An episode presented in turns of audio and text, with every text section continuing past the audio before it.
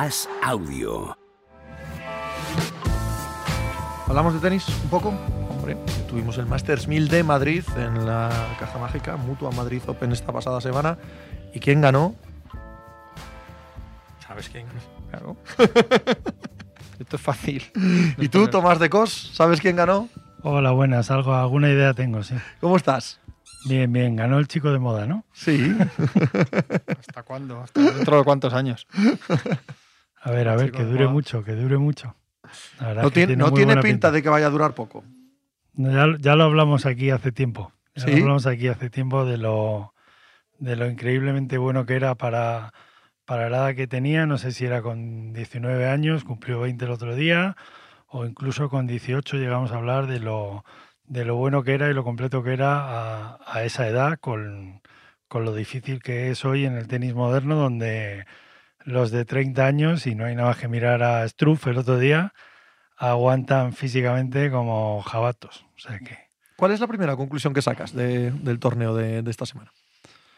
bueno, pues primero yo creo que sirve para quitar el mito de, de que siempre ganan o que siempre ganar es fácil.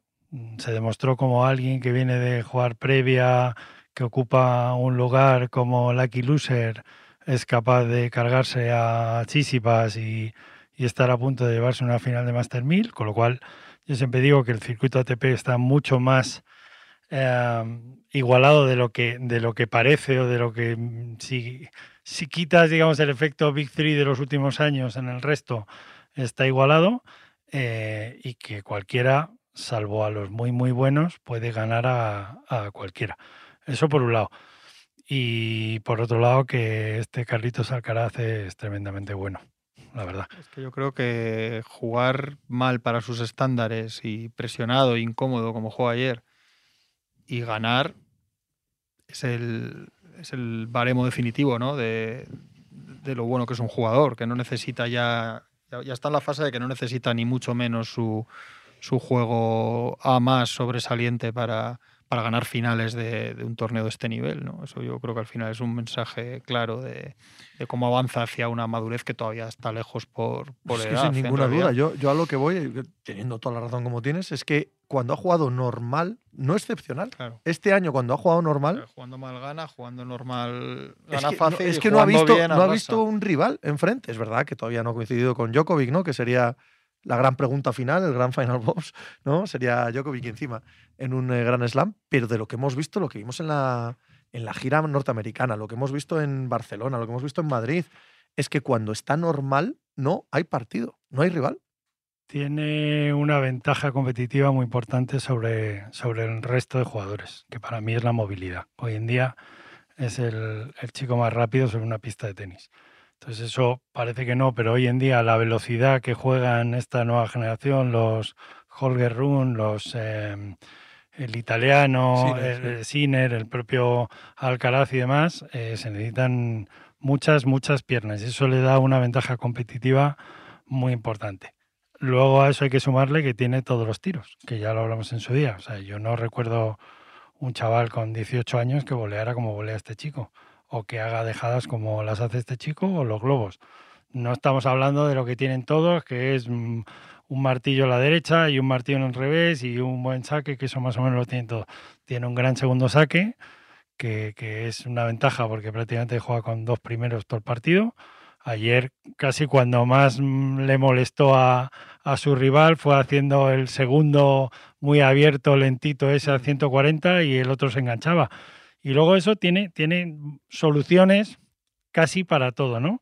Como decía Juan ayer, estaba incómodo, no le daban ritmo, mm, no había variaciones de la velocidad de la bola, era palo va, palo viene, era un juego de pista rápida con un, con un tío enorme que no veías huecos por ningún lado y se te venía a la red constantemente, que en vez de restar atrás mm, se restaba, restaba metiéndose.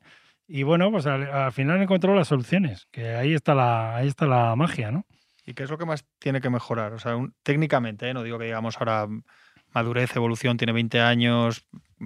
Digo, técnicamente como jugador, dentro de que es completísimo, es buenísimo, eso es obvio, pero ¿qué sería la cosa que dices, mira, aquí es el punto más claro que puede pasar de, de bueno a muy bueno, de notable a sobresaliente. Yo creo que muy, muy, muy, muy bueno ya lo es. Yo eh, ya sabéis que tengo especial admiración por él porque creo que lo tiene todo. Yo nunca he visto un chaval tan completo a esa edad. Sí, pero te digo una cosa, la que digas la volea, el revés, el saque, el resto, una cosa que digas, la que sea, que sin decir que sea malo, porque no es nada como acabas de decir, pero la que más dirías que digas, aquí es donde más puede, pues a lo mejor puede hacer otra diferencia. A lo más. mejor te diría al revés. Todavía entre su revés duro atrás y la seguridad y el toque siempre limpio de un Djokovic, pues todavía hay algo de diferencia, pero tiene mejor revés cortado que Djokovic, por ejemplo. O sea que, que al final la ventaja es que tiene todos los tiros y luego la movilidad. Es que es un chico que prácticamente puede jugar el 80% de las bolas de derecha, como hace Nadal, porque las piernas se lo permiten. Es decir, es muy difícil encontrarle el revés si él no quiere que se lo encuentres, porque se puede invertir y quitarse una y otra vez y llega a cubrir la bola. Es decir, ese saque que hace yéndose a la esquina para sacar abierto, él lo puede jugar porque él tiene la certeza de que aunque se coma un resto a la esquina contraria, él por pies llega y simplemente moviendo la mano la va a poner al cuadro pequeñito en cruzado y al otro no va a llegar. Entonces, eh, yo insisto, yo creo que hoy en día, y le pasa a Rune, y le pasa, es la movilidad, es lo que está marcando mucho las diferencias. Dos comentarios unidos a ver qué opinión tienes. Dice Corleone. Pepe, abre el melón del público la caja mágica. Es una vergüenza para el tenis. Nicius, lo que no acaba, lo que no acaba de sorprender es la cantidad de idiotas que van a la caja mágica al postureo y sin ningún respeto al juego. ¿Tú cómo lo ves como amante del tenis desde, desde fuera? Bueno, yo creo que con el tiempo ha ido mejorando, aunque no es nada nuevo todo esto que se dice. Es decir, eh, es verdad, a mí, bueno, pues yo creo que debe ser uno de los torneos con más palcos VIP que hay en la pista central en todo el circuito. Evidentemente eso debe dar mucha rentabilidad. eh, y bueno, en más sitios esto, ¿no? ¿eh? Pasará en más sitios. Pasa en más Monte sitios, Carlo tiene que ser, joder, es Monte Carlo, ¿no? Pero no insultan al que no es. No, pero hay más cultura de tenis. Hay- el, hay- el hay- tema, hay- el tema hay- viene por hay ahí. dos o sea, temas- es que aquí sí, se sí, juntan sí, dos temas. No es lo mismo, no es lo mismo el, Sí, el- Conde de Godó, que Sí. es el, el- el típico, vamos, el, el mítico torneo, eh, pero claro, es que las cosas se asientan con, con el paso de muchos años, es decir, cuántos años lleva viendo un Godó en un club de tenis de toda la vida, mítico en Barcelona, donde, donde se respira tenis y probablemente es, si te gusta mucho el tenis, digamos, no hay atmósfera mejor para ver un torneo de tenis en España que irte a Barcelona a ver Godó. Pero evidentemente las cualidades del torneo de Madrid me parecen incuestionables. Por dinero, por infraestructura, por organización. ¿Cosas mejorables? Sí, bueno, pues como, como cuando hay gente que, que dice que no le gusta el público que va al Bernabéu o el que va al Metropolitano. Bueno, pues el público es lo que es. Contra eso tampoco O- se puede va hacer a ver a mucho. Springsteen, por ejemplo, o a Metallica. No, pues que hay, hay Yo creo que ha mejorado. que gustan más que otros. ¿no? Yo creo que, que ha mejorado. En, en cualquier caso, ha mejorado. Dice Duche, en Madrid hay más entradas regaladas que a la venta. Pues mira, esto es un mito.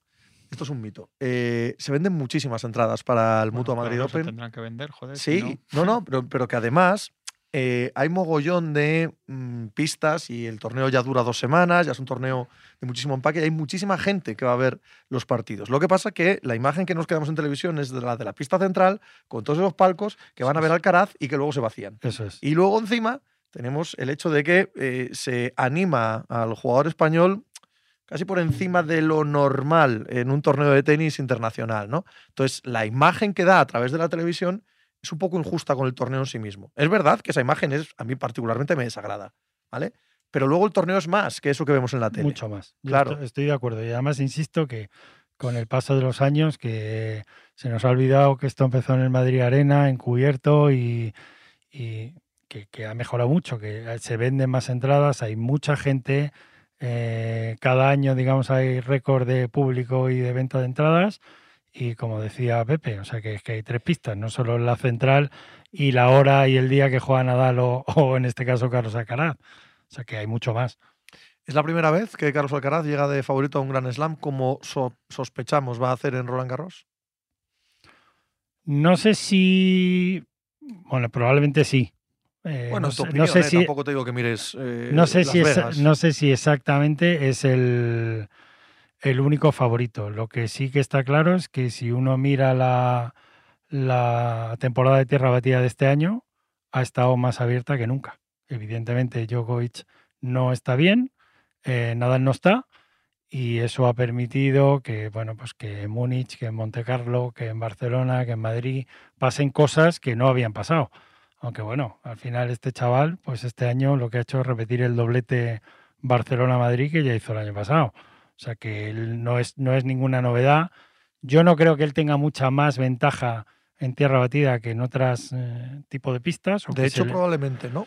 De o hecho, que se le dé mucho mejor. Es verdad que por la movilidad que tiene y tal, y es muy completo y físicamente aguanta lo que haga falta, pues parece que a priori sí, pero yo lo que creo es que vamos a ver el, el- el- el Roland Garros más abierto de los últimos años con mucha diferencia.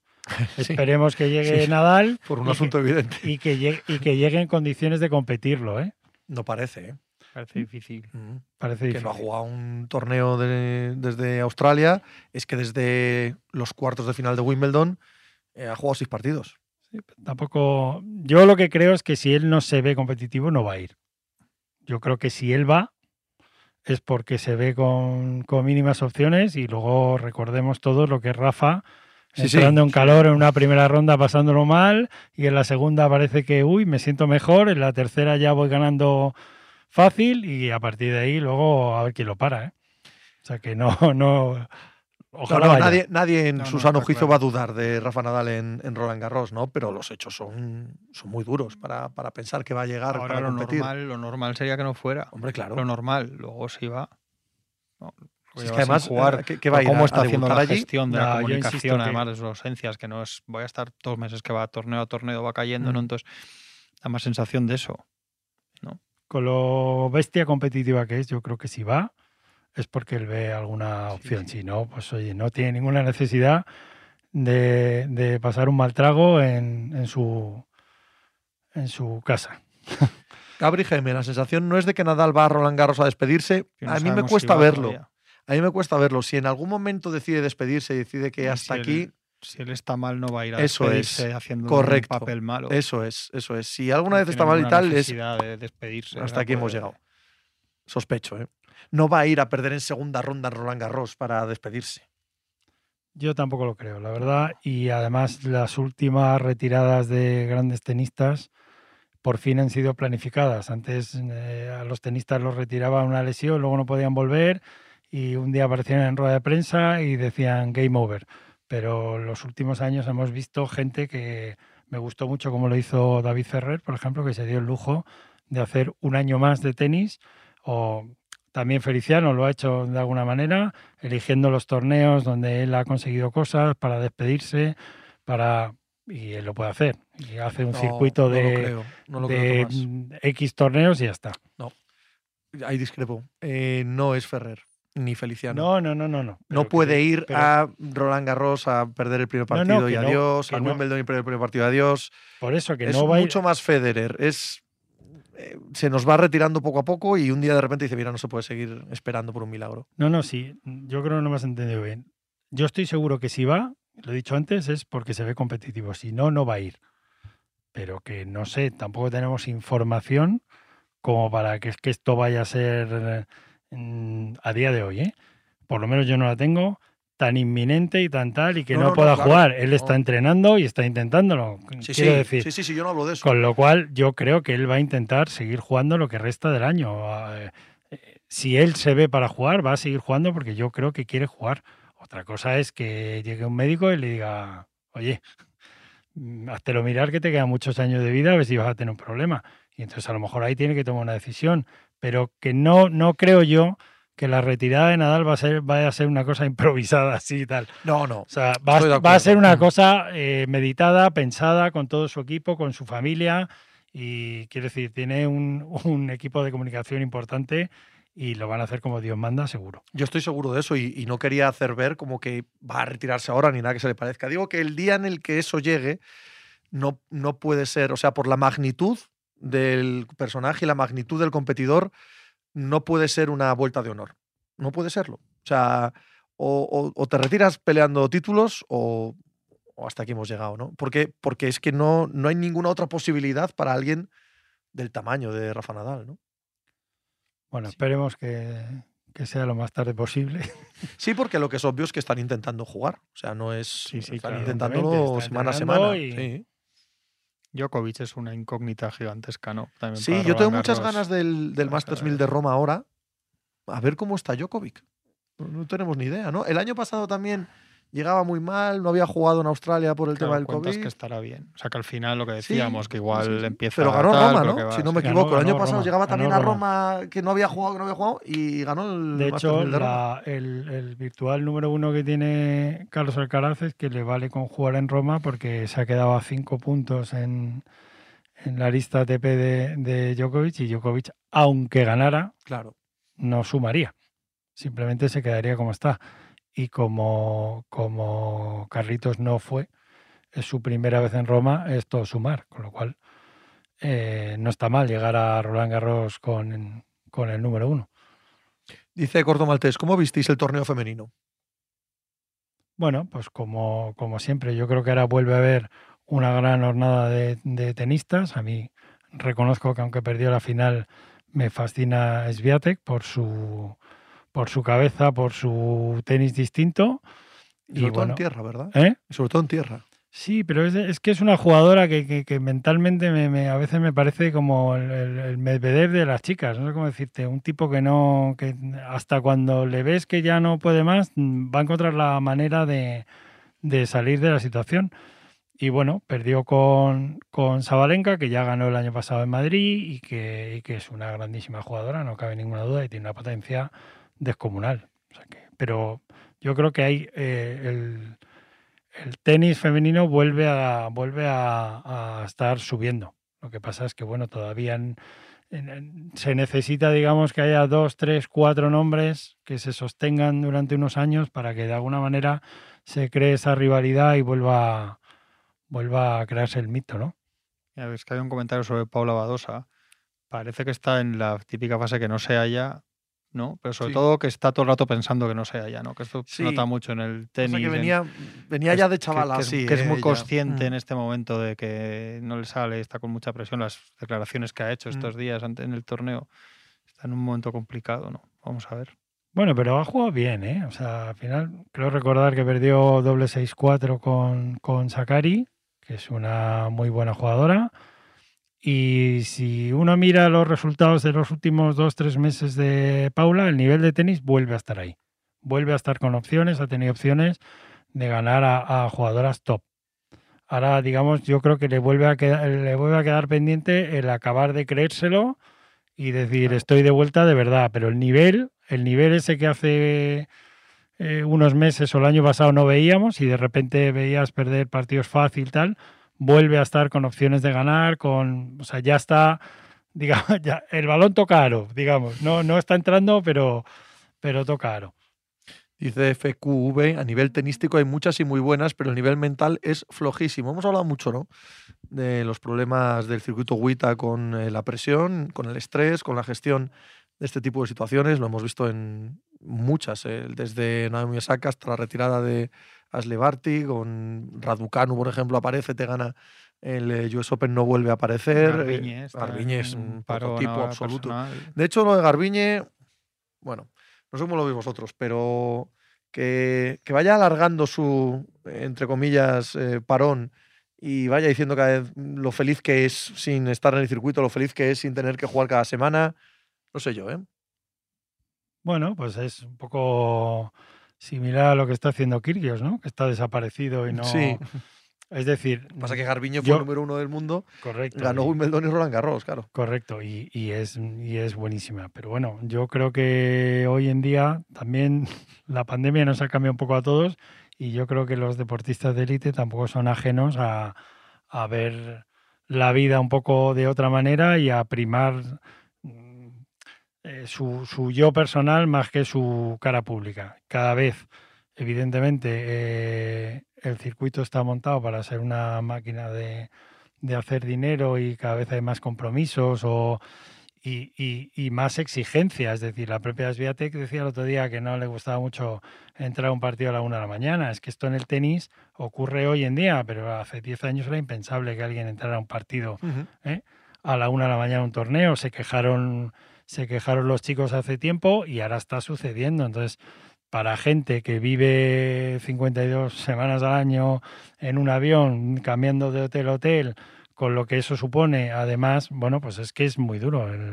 yo creo que el, circuito es ahora más duro que probablemente que nunca lo ha sido, por el número de torneos que juegan, por el número de desplazamientos, por la velocidad a la que se juega y la exigencia física que ello conlleva. Hoy es impensable un jugador que no viaje o una jugadora que no viaje con entrenador, fisio, médico, o sea, digamos de las que ya han llegado que eso también es un dinero ¿eh? que hay que mantener, o sea que, no sé. A mí no me extraña que a veces digan, oye, de verdad a mí me merece tanto la pena este esfuerzo. Los hechos están ahí, los hechos están ahí y es, por llamarlo así, un virus extendido en el circuito WITA, por algo es. O sea, tiene que haber unas causas objetivas al respecto. Hay un par de comentarios sobre algo que debió decir ayer Ferrero de que las redes sociales son muy nocivas para los jugadores, etcétera. Bueno, pero esto es general del deporte. Bueno, esto es del mundo, de la sociedad en general. Pero, pero en todos los deportes, esto lo hemos contado alguna vez, en la NBA han llegado unos momentos los ejecutivos de los equipos que han dicho que prefieren que los jugadores cuando, cuando viajan que salgan a cenar y mamarse, cosa que antes perseguían. Correcto. Y ahora empiezan a preferir eso a que se queden. Lo, ahora mismo lo que más temen los directivos de los equipos es que se queden en la habitación del hotel con el móvil. Tiene mucho más que se, toman cuatro cervezas con los compañeros de equipo sin mirar el teléfono porque hay unos problemas de ansiedad, depresión, que yo creo que es genial en la sociedad. Si eso lo llevas a que el tenis, además de todo lo que decía Tomás, es un deporte individual, con lo cual estás más expuesto, porque en un partido de baloncesto al final de temporada regular puedes meterte mm. detrás de los otros cuatro que juegan y que ese día digas, pues has jugado mal, en tenis estás siempre tú solo contra otro tío que te empieza a pegar palos y te gana 6-1 y él pasas el mal rato tú.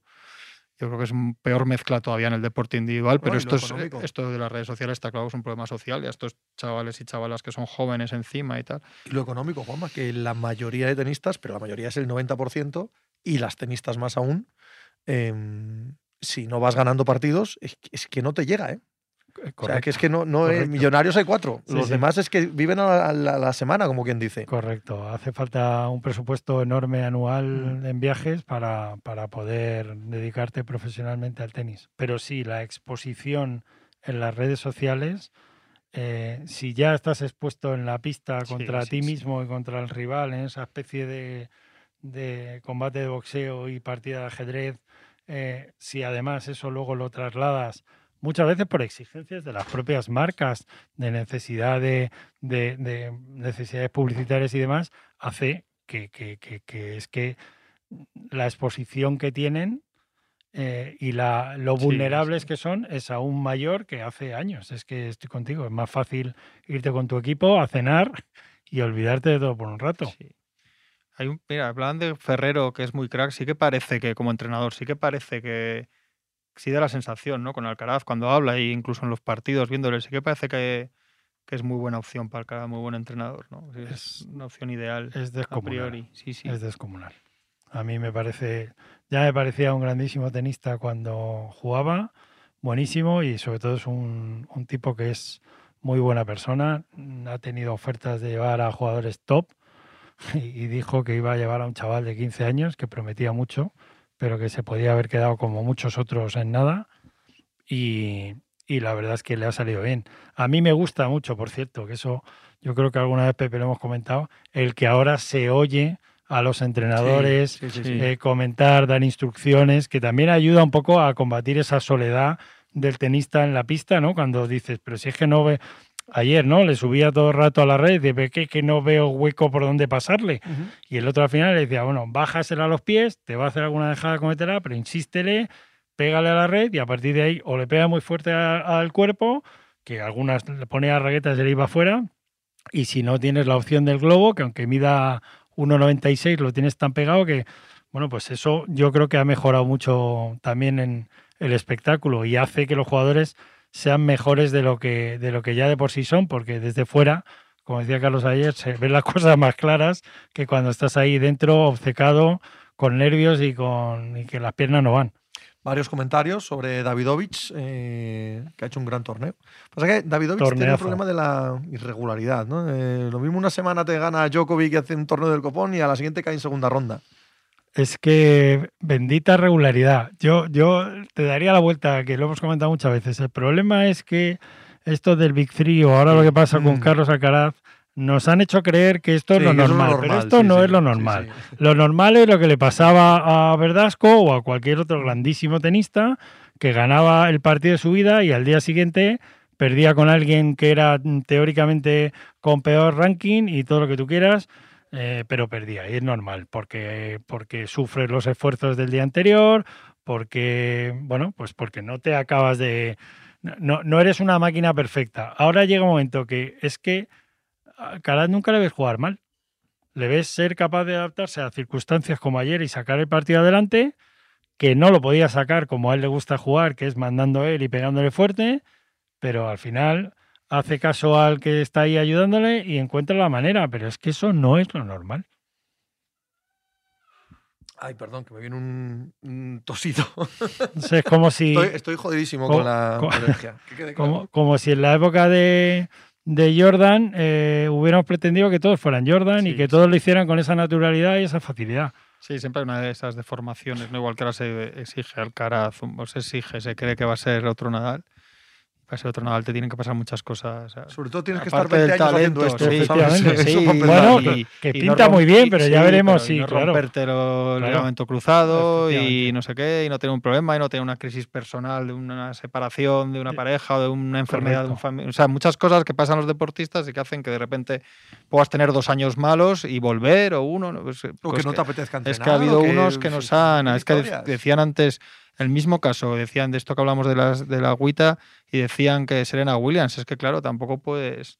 No puedes llevar el baremo ni a Federer, Nadal y Djokovic ni a Serena Williams en, en femenino. a Deportistas que están 20 años siendo siendo absolutos tops, joder. es- En cualquier es caso, y volviendo a Davidovich, me parece un jugador con un potencial descomunal. Sobre todo muy divertido de ver, ¿eh?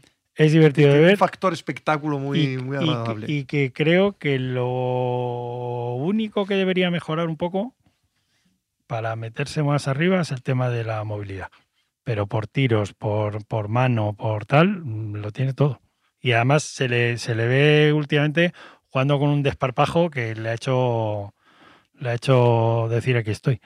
Tomás, pues qué placer hablar del eh, Mutua Madrid Open, de la victoria de Carlos Alcaraz, segunda en este torneo en su carrera.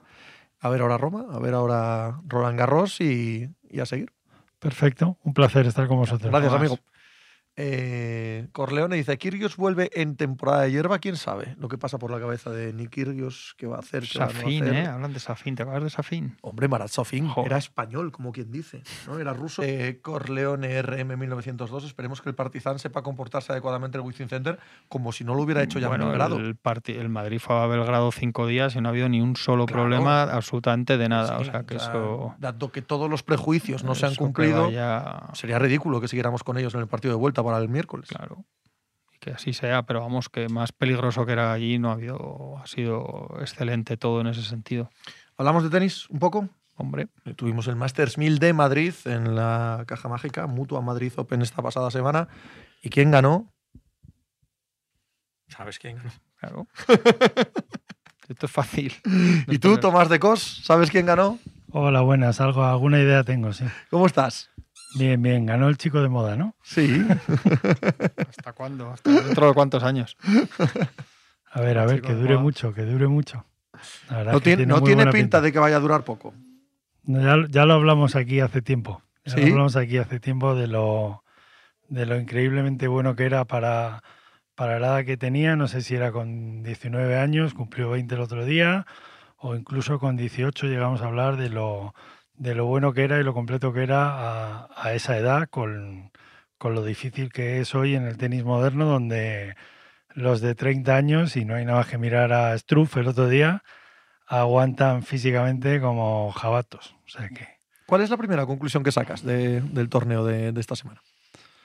bueno, pues primero yo creo que sirve para quitar el mito de, de que siempre ganan o que siempre ganar es fácil, se demostró como alguien que viene de jugar previa, que ocupa un lugar como Lucky Loser, es capaz de cargarse a Chisipas y, estar a punto de llevarse una final de Master 1000, con lo cual yo siempre digo que el circuito ATP está mucho más eh, igualado de lo que de lo que parece o de lo que mm, si, si quitas digamos el efecto Big Three de los últimos años en el resto está igualado eh, y que cualquiera salvo a los muy muy buenos puede ganar a, a, cualquiera eso por un lado y por otro lado que este Carlitos Alcaraz es tremendamente bueno la verdad. Es que yo creo que jugar mal para sus estándares y presionado, incómodo como jugó ayer, y ganar es el,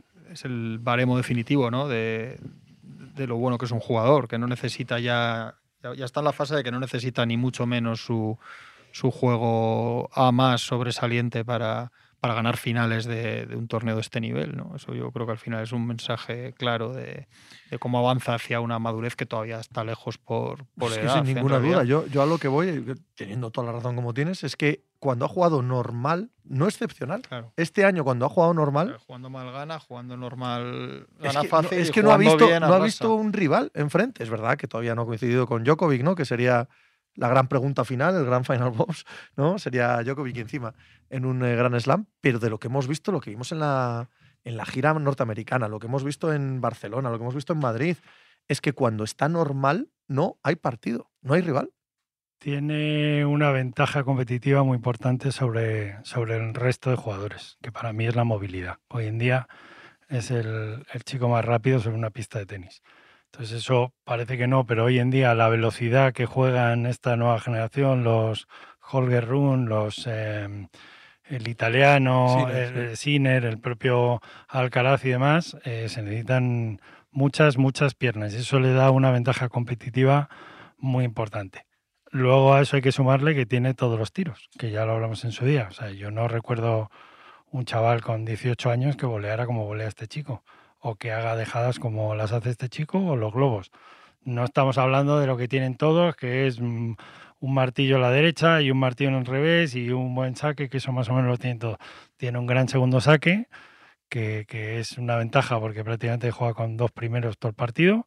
Ayer casi cuando más le molestó a, a, su rival fue haciendo el segundo muy abierto, lentito ese a 140 y el otro se enganchaba.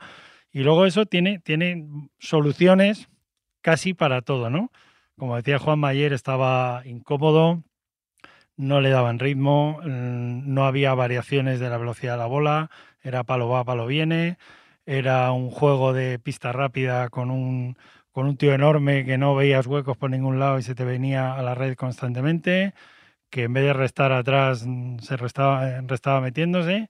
Y bueno, pues al, al, final encontró las soluciones, que ahí está la, ahí está la magia, ¿no? ¿Y qué es lo que más tiene que mejorar? O sea, un, técnicamente, ¿eh? no digo que digamos ahora madurez, evolución, tiene 20 años. Digo, técnicamente como jugador, dentro de que es completísimo, es buenísimo, eso es obvio, pero ¿qué sería la cosa que dices, mira, aquí es el punto más claro que puede pasar de, de bueno a muy bueno, de notable a sobresaliente? Yo creo que muy, muy, muy, muy bueno ya lo es. Yo eh, ya sabéis que tengo especial admiración por él porque creo que lo tiene todo. Yo nunca he visto un chaval tan completo a esa edad.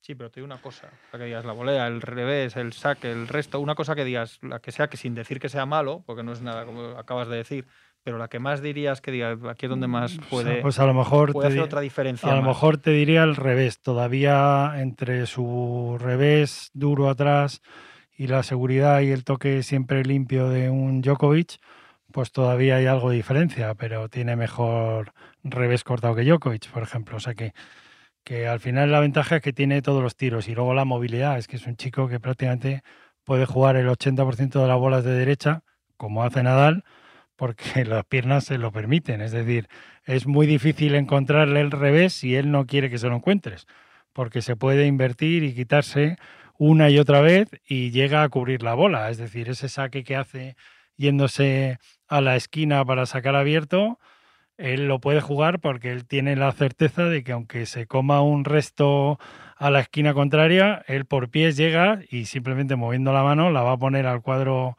pequeñito en cruzado y al otro no va a llegar. Entonces, eh, yo insisto, yo creo que hoy en día, y le pasa a Rune, y le pasa, es la movilidad es lo que está marcando mucho las diferencias. Dos comentarios unidos a ver qué opinión tienes. Dice Corleone, Pepe, abre el melón del público la caja mágica. Es una vergüenza para el tenis. Nicius, lo que no acaba, lo que no acaba de sorprender es la cantidad de idiotas que van a la caja mágica al postureo y sin ningún respeto al juego.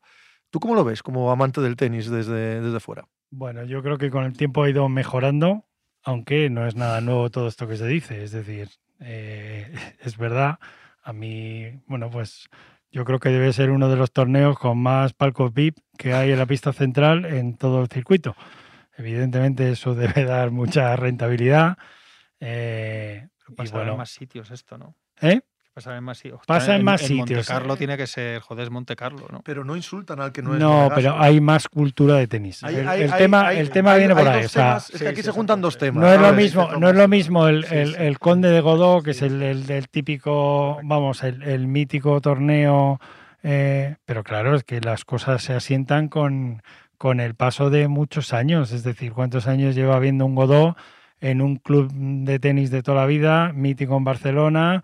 Donde, donde se respira tenis y probablemente es, si te gusta mucho el tenis, digamos, no hay atmósfera mejor para ver un torneo de tenis en España que irte a Barcelona a ver Godó.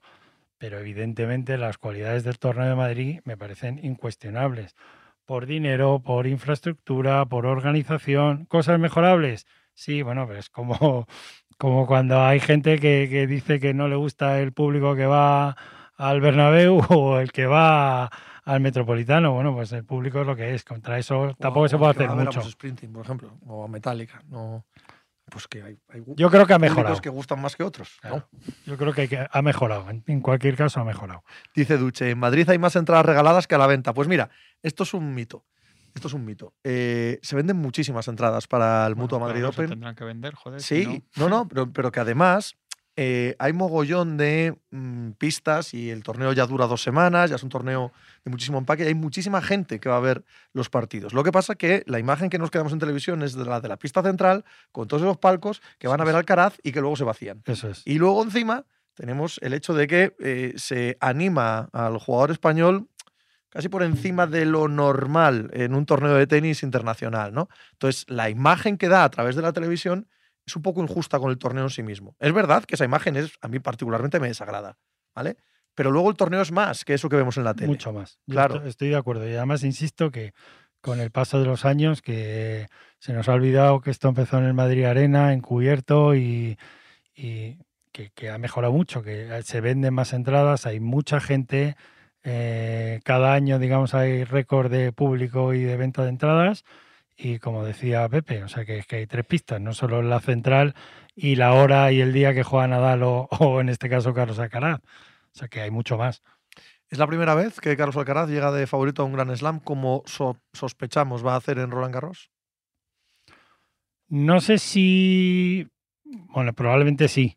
Eh, bueno, no, tu opinión, sé, eh, si, tampoco te digo que mires. Eh, no, sé si no sé si exactamente es el el único favorito. Lo que sí que está claro es que si uno mira la, la temporada de tierra batida de este año, ha estado más abierta que nunca. Evidentemente, Djokovic no está bien, eh, Nadal no está, y eso ha permitido que, bueno, pues que en Múnich, que en Monte Carlo, que en Barcelona, que en Madrid pasen cosas que no habían pasado. Aunque bueno, al final este chaval, pues este año lo que ha hecho es repetir el doblete Barcelona-Madrid que ya hizo el año pasado. O sea que él no es, no es ninguna novedad. Yo no creo que él tenga mucha más ventaja en tierra batida que en otras eh, tipos de pistas. de hecho, probablemente no. De o que se le dé mucho mejor. Es verdad que por la movilidad que tiene y tal, y es muy completo y físicamente aguanta lo que haga falta, pues parece que a priori sí, pero yo lo que creo es que vamos a ver el, el, el Roland Garros más abierto de los últimos años con mucha diferencia. Esperemos que llegue Nadal. Por un asunto evidente. Y que, llegue, y que llegue en condiciones de competirlo, ¿eh? No parece, ¿eh? Parece difícil. Mm. Parece difícil. Que no ha jugado un torneo desde Australia. Es que desde los cuartos de final de Wimbledon eh, ha jugado seis partidos.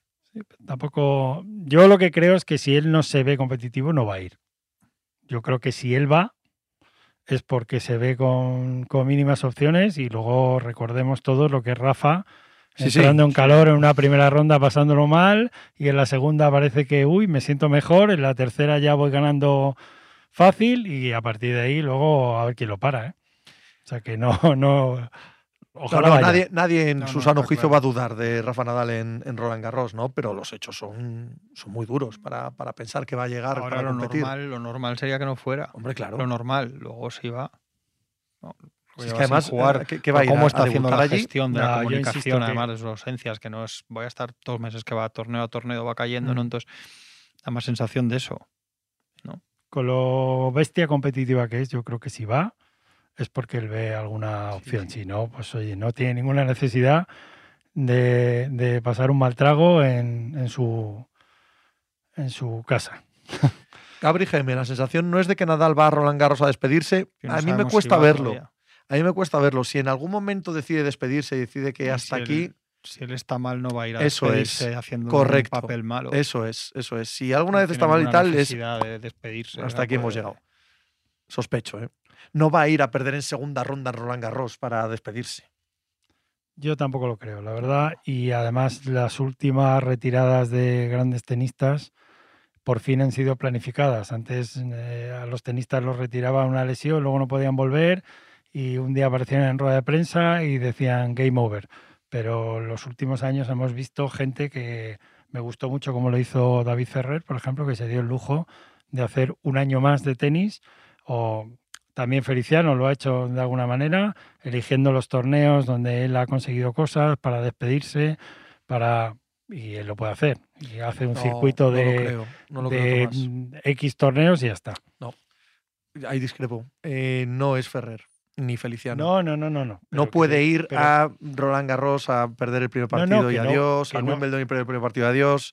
Por eso que es no va a ir- mucho más Federer. Es, eh, se nos va retirando poco a poco y un día de repente dice, mira, no se puede seguir esperando por un milagro. No, no, sí. Yo creo que no me has entendido bien. Yo estoy seguro que si va, lo he dicho antes, es porque se ve competitivo. Si no, no va a ir. Pero que no sé, tampoco tenemos información como para que, que esto vaya a ser eh, a día de hoy, ¿eh? Por lo menos yo no la tengo tan inminente y tan tal y que No, no, no, no, pueda claro. jugar. Él está No. entrenando y está intentándolo. Sí, quiero sí, decir. sí, sí, sí, yo no hablo de eso. Con lo cual, yo creo que él va a intentar seguir jugando lo que resta del año. Eh, eh, Si él se ve para jugar, va a seguir jugando porque yo creo que quiere jugar. Otra cosa es que llegue un médico y le diga, oye, mm, háztelo mirar que te quedan muchos años de vida, a ver si vas a tener un problema. Y entonces a lo mejor ahí tiene que tomar una decisión. Pero que no, no creo yo que la retirada de Nadal va a ser, vaya a ser una cosa improvisada así y tal. No, no. O sea, va, a- va a acuerdo. ser una cosa eh, meditada, pensada con todo su equipo, con su familia.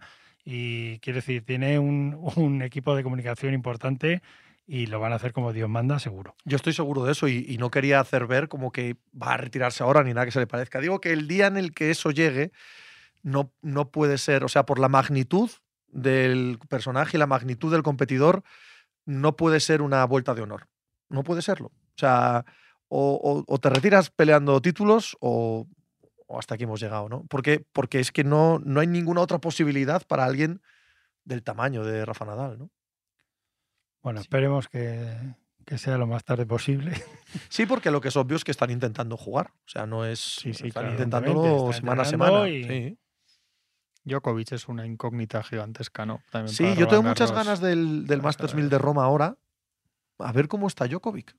No, no tenemos ni idea, ¿no? El año pasado también llegaba muy mal, no había jugado en Australia por el Claro, tema del COVID. que estará bien. O sea, que al final lo que Sí, decíamos, que igual sí, sí. empieza Pero ganó tal, Roma, ¿no? Si no me Ganó, equivoco. el año pasado Roma, llegaba también a Roma, que no había jugado, que no había jugado, y ganó el De hecho, 1000 de Roma. la- el, el virtual número uno que tiene Carlos Alcaraz es que le vale con jugar en Roma porque se ha quedado a cinco puntos en, en la lista ATP de, de Djokovic y Djokovic, aunque ganara, Claro.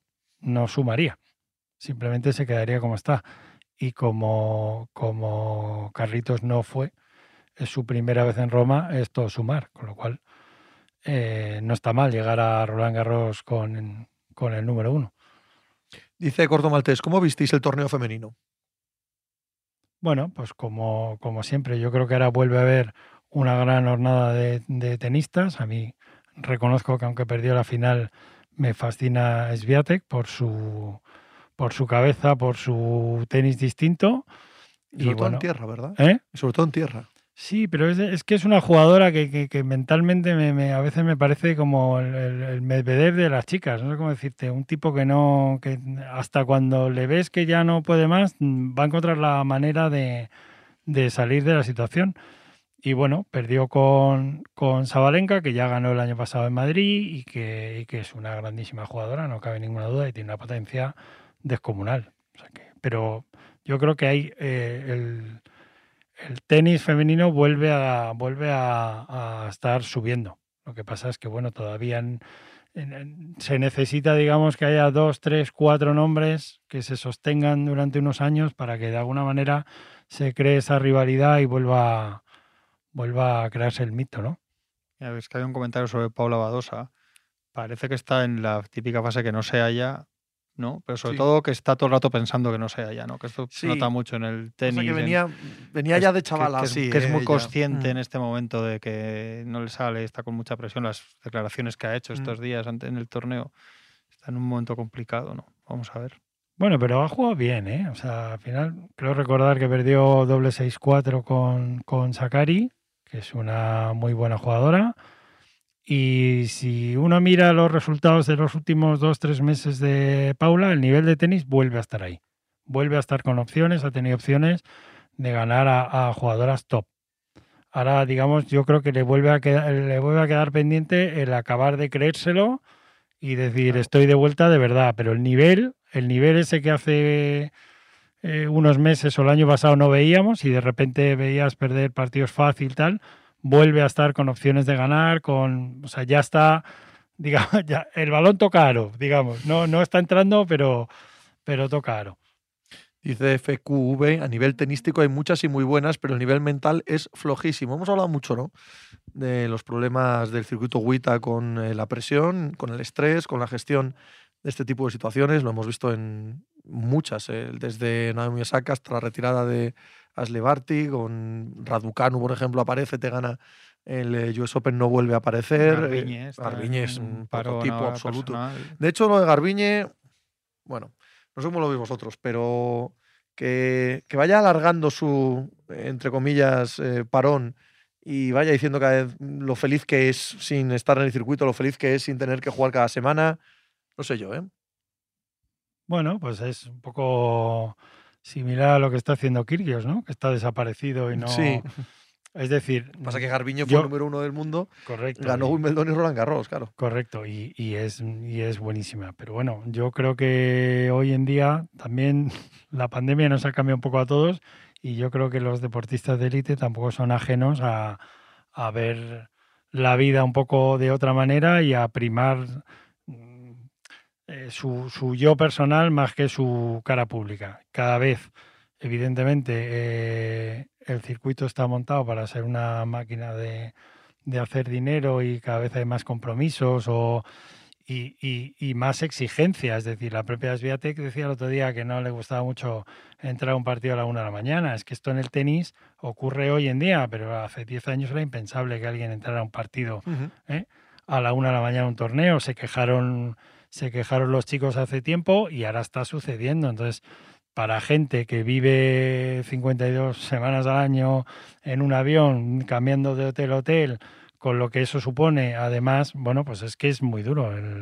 Yo creo que el, el, el, circuito es ahora más duro que probablemente que nunca lo ha sido, por el número de torneos que juegan, por el número de desplazamientos, por la velocidad a la que se juega y la exigencia física que ello conlleva. Hoy es impensable un jugador que no viaje o una jugadora que no viaje con entrenador, fisio, médico, o sea, digamos de las que ya han llegado, que eso también es un dinero ¿eh? que hay que mantener, sí, o sea, sí, que, sí, que, no sé.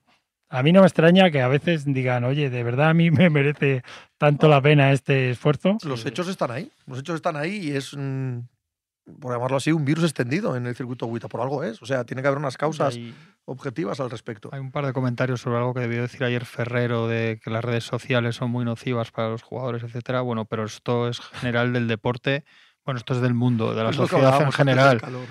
Pero, pero en todos los deportes, esto lo hemos contado alguna vez, en la NBA han llegado a un momento los ejecutivos de los equipos que han dicho que prefieren que los jugadores cuando, cuando viajan que salgan a cenar y mamarse, cosa que antes perseguían. Correcto. Y ahora empiezan a preferir eso a que se queden. Lo, ahora mismo lo que más temen los directivos de los equipos es que se queden en la habitación del hotel Es que, es que con tiene, el móvil. tiene Que mucho más que se peligro. tomen cuatro cervezas con los compañeros de equipo sin mirar el teléfono porque hay unos problemas de ansiedad, depresión que yo creo que es general en la sociedad.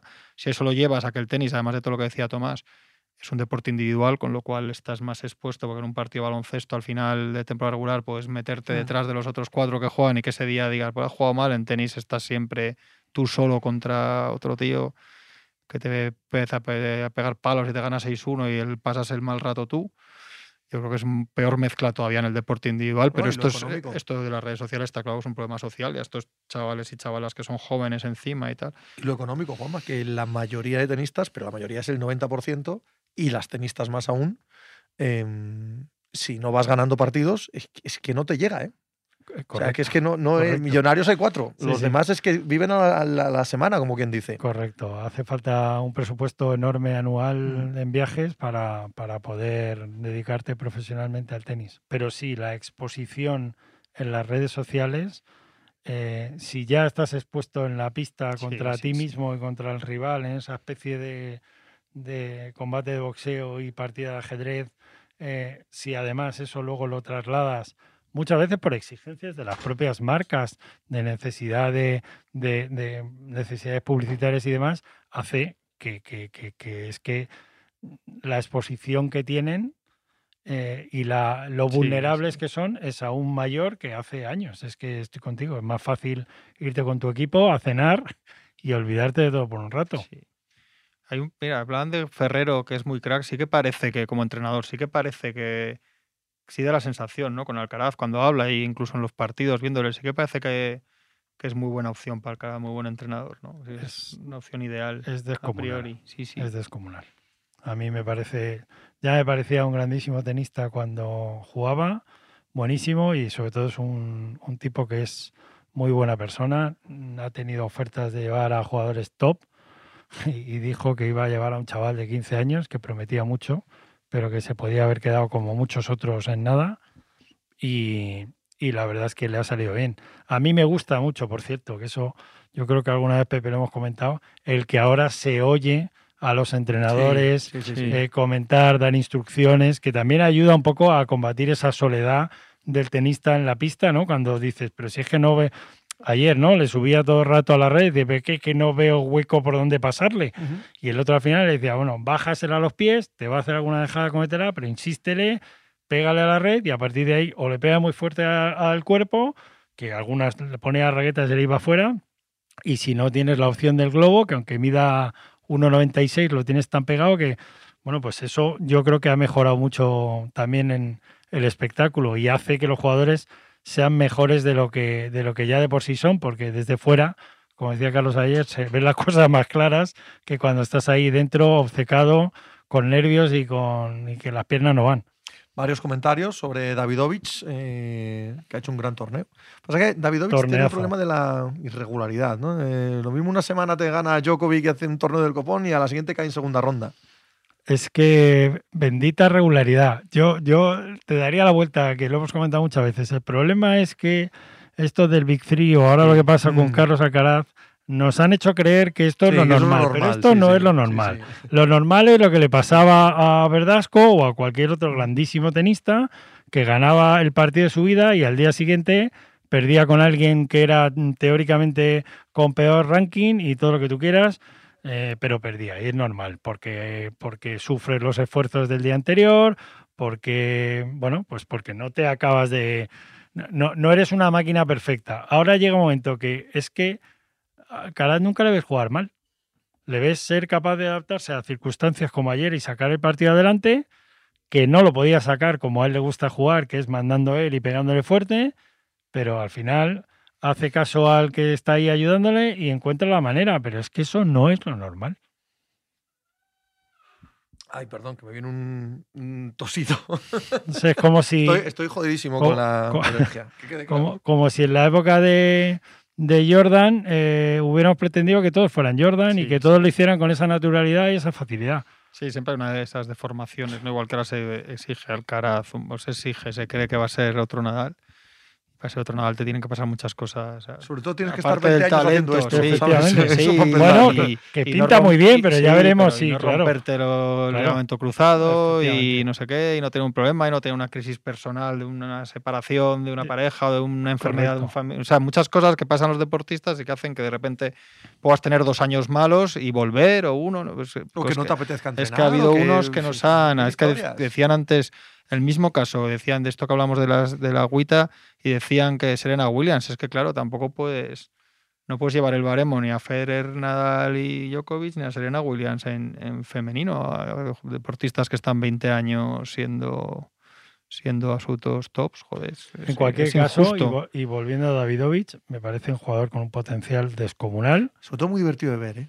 Es divertido de ver. un factor espectáculo muy, y, muy agradable. y que creo que lo único que debería mejorar un poco para meterse más arriba es el tema de la movilidad. Pero por tiros, por, por mano, por tal, mm, lo tiene todo. Y además se le, se le ve últimamente jugando con un desparpajo que le ha hecho, le ha hecho decir aquí estoy. Tomás, pues qué placer hablar del eh, Mutua Madrid Open, de la victoria de Carlos Alcaraz, segunda en este torneo, en su carrera. A ver ahora Roma, a ver ahora Roland Garros y, y a seguir. Perfecto, un placer estar con vosotros. Gracias, Tomás. amigo.